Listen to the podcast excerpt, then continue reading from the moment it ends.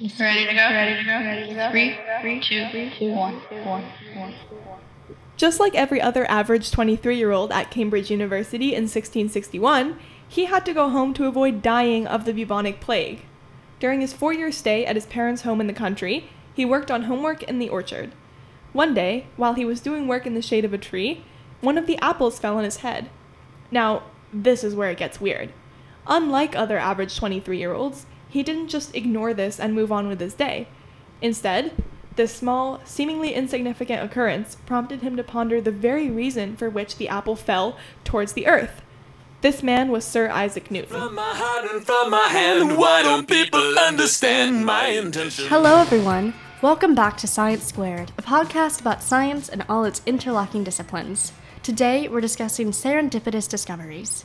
For anyone joining us for the first time, my name is Jillian Seitz, and as an environmental scientist, I have always prized effective communication above all else when it comes to research. I have called in two brilliant scientists to join me today. Dr. Gregorian, would you care to introduce yourself? Hey everyone, I'm Dr. Emma Gregorian. I'm a chemist, and I also love historical research and documentation. I'm so excited to be here today to talk to all of you about some of the weirdest accidental chemical discoveries. Thank you, Dr. Gregorian. I look forward to hearing what you bring to the table today. And thank you for that wonderful introduction about the discovery of gravity, which you prepared for today's episode. No problem. Ms. Paulson, would you like to talk about why you're here today? Sure thing. Hi, everybody. My name is Emma Paulson, and I'm studying biology at Stanford University. I also work at a research lab specializing in CRISPR technology and gene editing. I'm here to complete the biology piece of this puzzle today, and maybe even throw in a little physics knowledge. Thank you for those lovely introductions, Emma and uh, Emma. I'm so excited to talk to you today and discuss the absolutely mind blowing study of accidental discoveries. Ms. Paulson, I understand you have a story to share. Yes, you may already know this, but the discovery of penicillin was actually a complete accident. Oh my goodness, this is one of my favorite stories. Good. I hope you enjoy it. so, it's 1928. Alexander Fleming is the protagonist of our story, and he was a bacteriologist studying, bear with me, staph. bear with me, Staphylococcus. Oh, good job. Thank you. In petri dishes in his lab at St. Mary's Hospital. And after he came back from a holiday, he was looking through all his petri dishes. But there was something in one dish that was strange. According to the American Chemical Society, in each dish there was dots of colonies, which was normal. But in this one dish, there was a blob of mold growing along with the colonies. Around the mold blob, there was this clear empty zone where the colonies wouldn't grow. It seemed that the mold had secreted something that prevented the staph- staphylococcus from growing. Um, I hope you don't mind me asking, but what is Staphylococcus again? Oh yeah, Staphylococcus is a bacteria that causes boils and strep throat and abscesses. Oh. I know, pretty nasty. But Fleming went ahead and cleverly named his secretion mold juice from what turned out to be a rare strain of Penicillium notatum and tested it on other types of bacteria. When he saw that it was effective in preventing growth of multiple types of bacteria, Fleming was able to publish his work, but penicillin wasn't linked to any medical potential until World War II. It's crazy to think that one of the most important drugs available to us today was discovered by accident. Can you imagine if that had never happened? We'd still be dying left and right from things like pneumonia, gonorrhea, and even the flu. Funnily enough, I have a similar story to share, but this discovery isn't exactly essential. but I'm sure it'll add some uh, flavor to this episode. yes, I'm sure it will. The discovery Jillian and I are referring to is actually saccharin, otherwise known as fake sugar. You see this stuff in every diner, cafe, and coffee shop you walk into. You know, it comes in those little yellow and pink packets, and it's usually called Splenda or Sweet and Low. Well, I know I always throw a little Splenda in my coffee in the morning. So do I. so, as the story goes, in 1877, a Russian chemist named Konstantin Fahlberg was doing research on a bunch of sugar from a shipment to Baltimore that the US did not exactly trust. In his lab, he had experiments all around him and he was working with a lot of sugar. So it shouldn't have been shocking when he went home and bit into a bread roll, only to discover that it was incredibly sweet. Mm. We're talking 300 times sweeter than sugar sweet. wow. So, like any normal man would do, he ran back to his lab and started licking everything in there. Oh my goodness. Stirrers, beakers, test tubes, everything. Oh. According to the Science History Institute, he found that the source of the crazy sweet stuff was an overboiled beaker in which O-sulfobenzoic acid had reacted with phosphorus 5-chloride and ammonia, producing benzoic sulfamide. Wow, that's absolutely incredible. but uh, just for our more research driven listeners out there, we do not endorse licking your lab equipment. no. Nor do we endorse not washing your hands after working with chemicals. Fahlberg did everything totally wrong. And he ended up discovering something. You, on the other hand, listener, may not be so lucky. Chemicals are no joke, people.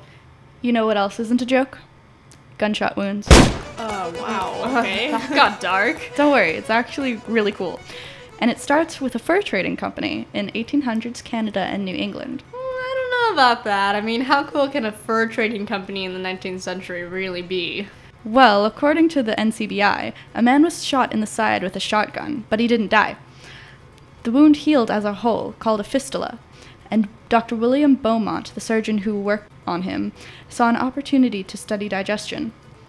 He would tie food to the end of a string and place it in this hole. Beaumont would also collect the man's stomach acid to analyze it.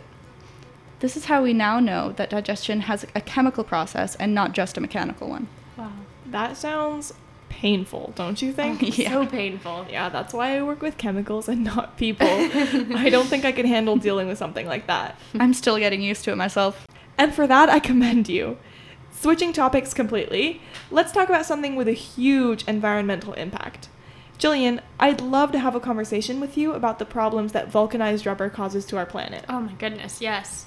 Just for those of you who don't know, vulcanized rubber was invented by Charles Goodyear, who was holding a small piece of rubber when he accidentally tripped, landing the rubber onto a stove. The rubber immediately ballooned up from the heat, which is what's called the vulcanization of rubber, and now we can thank Goodyear for tires. Oh, yes, though uh, I'm not sure how much thanking we'll be doing in the next few years. Because of our deep reliance on rubber for things like car tires, the presence of rubber trees has dwindled in the wild, and us humans have had to resort to creating artificial rubber according to the Environmental Impact and Business Organization. Not only does this artificial process release tremendous amounts of harmful chemicals in the air and in bodies of water, but so does even the simplest forms of natural rubber when it's converted to a usable form. These destructive forces include symptoms like high concentrations of ammonia and nitrogen in the south of Thailand near rubber processing facilities, or varied pH levels in normally neutral areas due to the coagulation of latex. Wow. The use of rubber, as well as plenty of other inventions, has expedited the harmful process of, you guessed it, climate change. So, what you're saying is climate change is the biggest accidental discovery of all time? Well, in a way, yes, because humans unknowingly created it. And this is really my role when it comes to speaking about these accidental discoveries, because we often fail to recognize that they are also accidental inventions. No one predicted the harmful nature of the human induced greenhouse effect, and we were the ones who made it. This, like unsafe lab practices, is one of the many reasons why these incidents occurred so far in the past. Do you guys think similar accidental discoveries could happen nowadays? Um, it's a little hard to fathom discovering something completely by accident nowadays.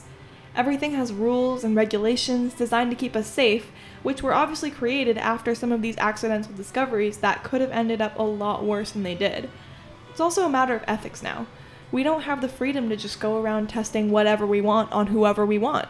Well, because we've realized as a society that things need to be a little bit more humane than they once were. Mm-hmm. All in all, I think that the era of accidents is definitely over, but not the era of discovery. What do you think, Miss Paulson? Personally, I absolutely think accidental discoveries could happen in the modern day. Fistulas still occur in modern day surgery, and people in labs will do imperfect procedures every once in a while, no matter how well trained they are. The way these accidents are treated, however, will be very different because of stricter, more ethical laws, which could possibly limit how far these accidents are allowed to go. And the attitude around these accidents could be a hindrance as well. Well, thank you once again for stopping by to talk about your different fields of science. And also providing such varied opinions. Thank you so much for having us. I had so much fun. Of course, Dr. Gregorian, my pleasure.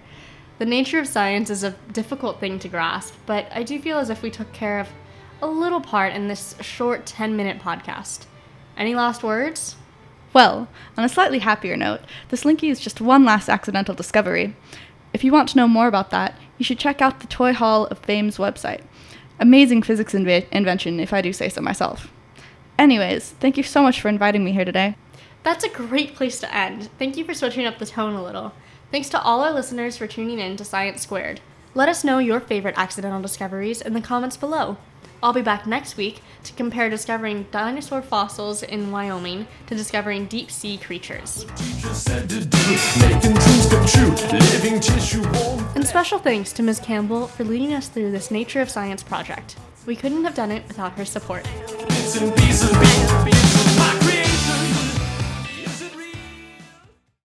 Ba ba ba ba ba ba ba ba ba ba ba ba ba ba ba ba ba ba da. Jillian, If you wanna get technical. we'd still be dying left and right from things like Pino- Pinocchio. Wait. Pinocchio. oh my god, stop! I got it right! You did it! Yay! It's crazy to think that one of the most important. This is Every day of Easy my going. life podcast is filled with loving you. We couldn't have done it without her support. You messed up the last word. Go one more time.